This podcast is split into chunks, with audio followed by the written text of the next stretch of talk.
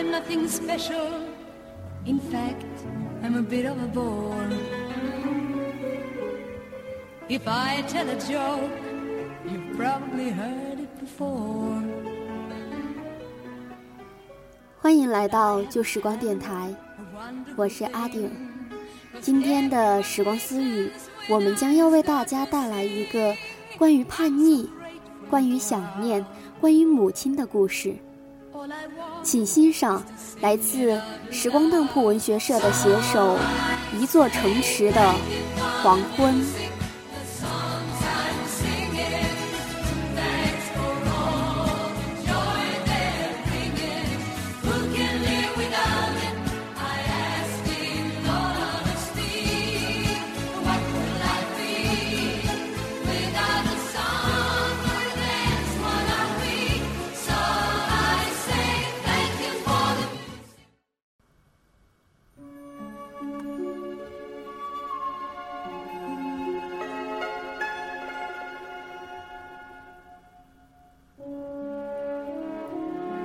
一九九一年冬天，母亲在医院生下了我。在我成长的日子里，母亲会拿着当初唯一的一张黑白照片，那种边缘上有细小的凹凸有致的花纹的老照片，告知我，这是你刚出生的样子。每回说起这些的时候，她总是特别的兴奋。记忆里关于父亲的印象不深，他似乎总是有事，长年累月的在外，见不到他。一瞥匆匆二十年了，总感觉自己一个人跑出去玩太久了。回家的时候，在火车站候车，我看见电视屏幕上的广告，哭得稀里哗啦的。身边的旅人关心地问我：“怎么了？”我一个劲儿地说：“没事儿，没事儿。”其实我心里是知道的，我想母亲了。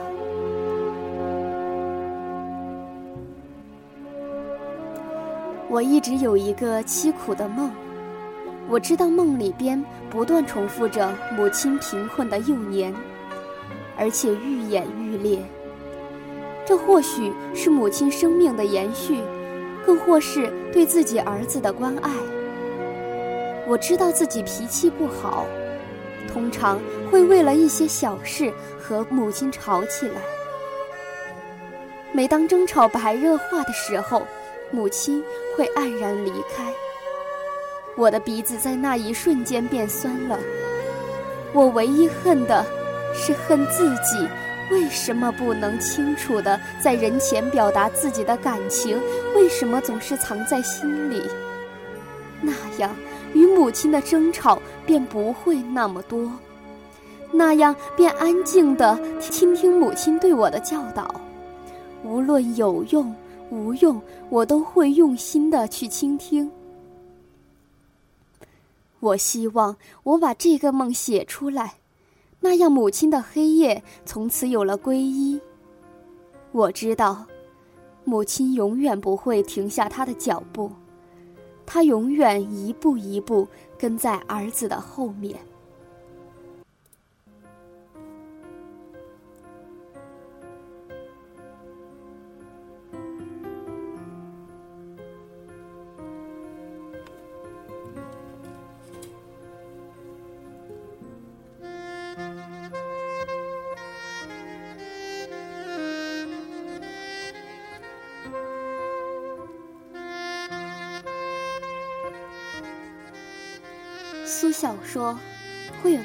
天，倒退在时间的剪影里，看过去的事和物，品年轻时的心和情。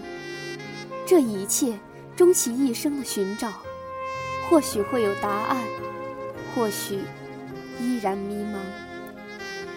但我们每一个人都会相信，心里已经有了一个定位自己的雏形。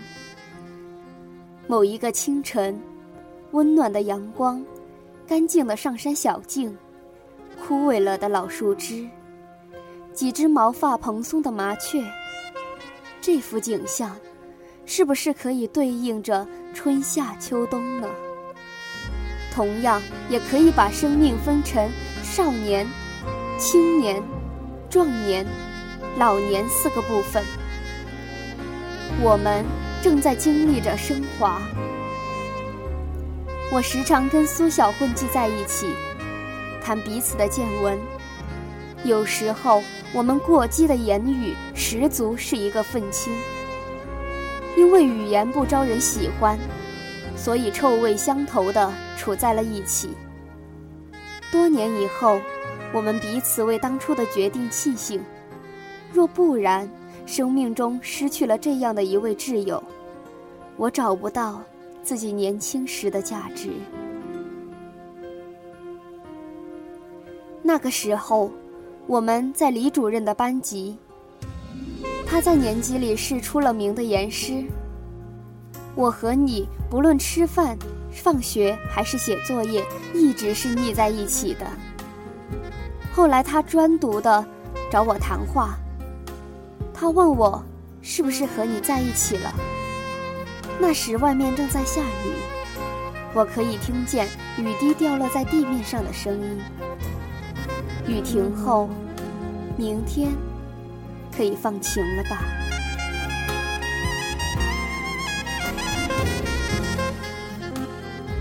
很久很久都没有人跟我谈话了。李老师跟我回忆他的孩提。我看见了这位严厉带着欢爱的中年男子慈祥的笑容。他说到自己的脚后跟因为生了冻疮，家里没钱给他医治的时候，我想到了母亲。母亲何尝不是呢？我的悲观，我的愤世嫉俗，我的处事观，被李老师讽刺得体无完肤。我记得他尖锐的批评。你才多大？你知道自己存在的意义吗？你体会过人生百态吗？你经历过什么？无非是相对于你们少年时期独有的无病呻吟。你有没有想过你的母亲？你知道感恩吗？我始终没有从他恨铁不成钢的心情中回过神来。现在才明白，他曾在我身上寄予了多大的希望。往后的日子，循规蹈矩，上课认真听讲，写笔记，做大量的练习题，偶尔会在某次考试中进步很多。但这些，对于我来说都不重要了，已经不重要了。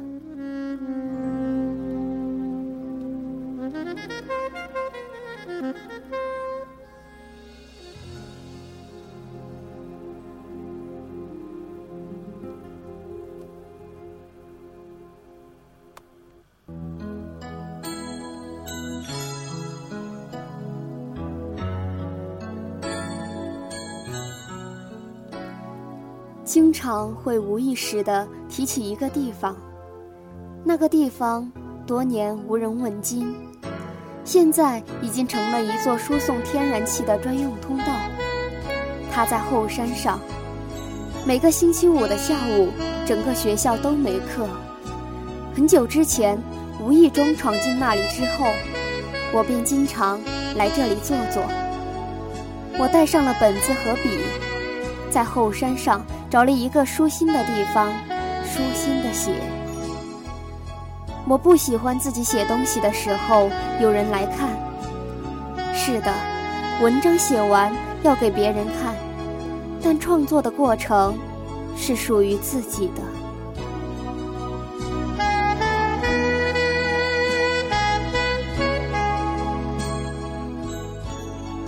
史铁生说。一旦有一天我不得不长久的离开他，我会怎样的想念他？我会怎样想念他，并且梦见他？我会怎样因为不敢想念他，而梦也梦不到他？我一直把他作为高三那会儿的座右铭。那段岁月里，我反反复复在心里默念着这句话。反反复复的支持我，在一个个煎熬的夜里安然入睡。我跟苏小，我不知道苏小想要的生活。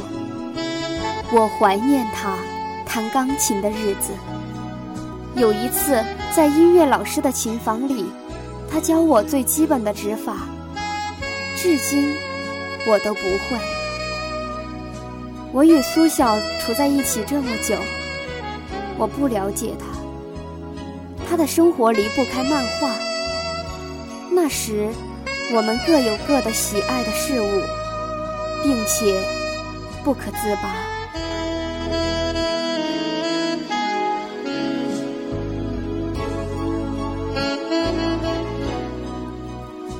回家时，常会听到母亲的唠叨。他只是关心我，想让我考个稍微好点的大学。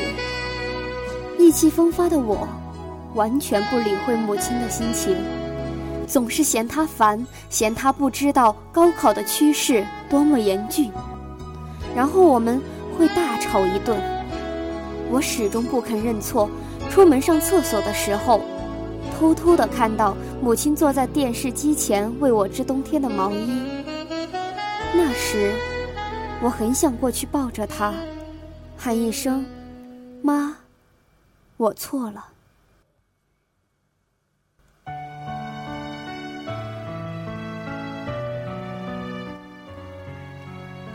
可是，我没有。自认为所谓的倔强，所谓的虚伪，根深蒂固的扎在我的心里。我希望还来得及的时候，我可以做到。史铁生在《我与地坛》中提到。不要在后悔已经来不及的时候，才觉得当初自己错了。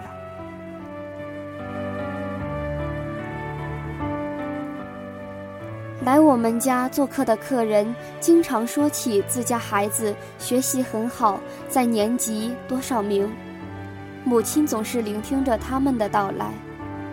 我知道母亲的愿望，可我连这么丁点的愿望都满足不了他。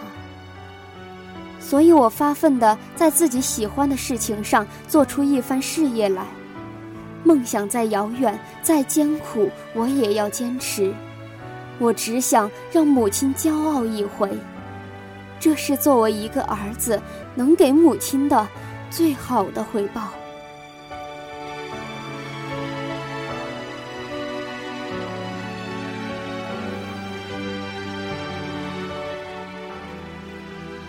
月，夏季的来临，在连续的雨天里结束了高中。而后，我独自走回学校。父亲已在学校门口等候我多时。我把所有的书本放进车里的后备箱中。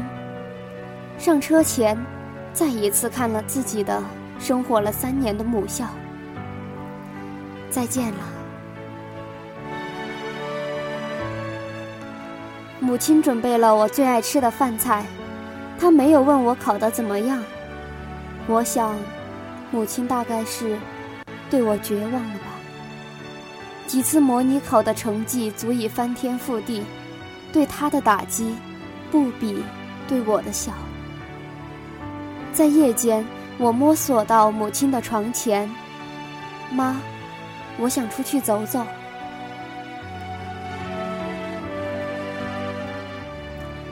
下过一个星期的雨后，天终于放晴了。我就这样踏上了旅程。当天下午到达苏州，下车后我没有急于寻找住宿的地方，因为对这里不由然的开始厌恶起来。我想到了苏小，想起了他的音乐。若他跟我在一起。会不会被这里的景色所失望？答案我早已知道。我不想在这里停留，匆匆买好去往长安的车票之后，找了家旅馆住了下来。第二天早早起床，看了存在在想象中的苏州园林后，便离开了。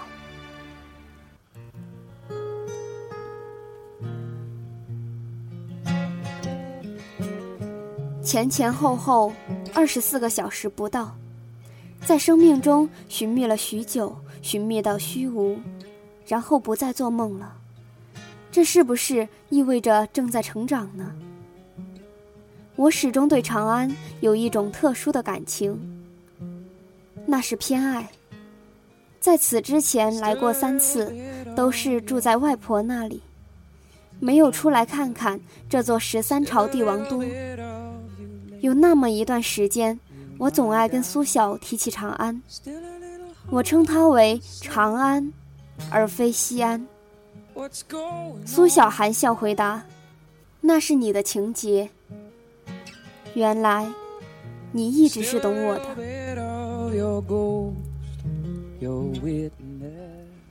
我出来只是为了散散心，沿途的风景无暇去侧目。在经过地下通道之时，听到少年拉小提琴的声音，会让人不自觉地觉得拉琴者是个阳光开朗的少年。”听得正入静之时，琴声戛然而止。我看到有人围上去，像是要殴打他的样子。我准备过去帮他，看到有位中年妇女比我更快地挡在少年面前，怒目而视。那群人不轰而散。我上前，往他面前装了许多零钱的铁盒里投了身上除了车票之外所有的现金。我跟他说：“这是我第一次，也是最后一次听你拉琴了。”他抬头注视着我说：“谢谢。”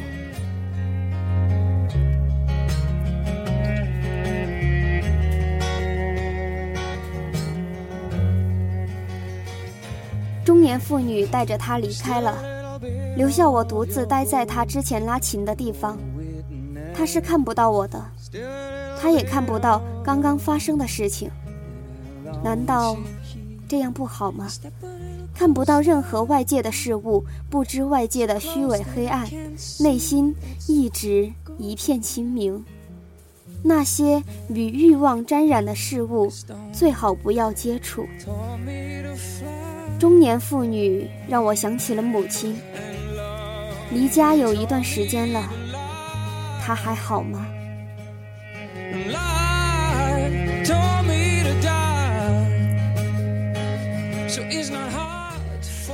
我想回家了。我从车窗外眺望，与家越来越近，心情越来越安详。没有离开时对旅途的陌生以及对未知的恐惧。在黄昏中，我推开了家门，看着忙碌在厨房里的母亲。她没有意识到我已经回来，不知不觉，他已经生出白发，在浮生若梦的年华里仓促老去，在温暖如日光的梦境中迅速成长。一时间，我竟落下泪来。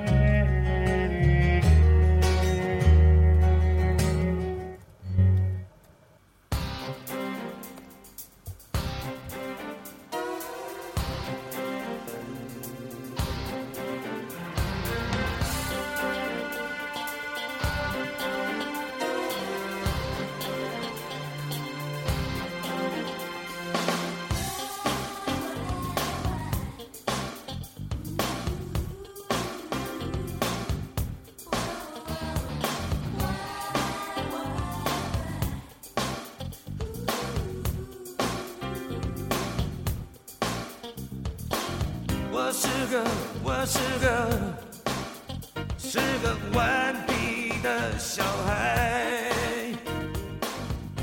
因为我就是这样。年少叛逆，不懂事，任性的伤害着身边的人，其中最接近自己的母亲，无疑是伤得最深的。静心想想，你可曾伤害过自己的母亲？如果有，那，请在睡前对母亲说一声对不起，母亲，我爱你。这里是旧时光电台，我是阿顶，本次节目就到这里。如果你喜欢我们的节目，如果你也想分享你的故事，或是你有什么建议的话，欢迎加入我们的听众群：幺二二九零零八三幺。各位，晚安。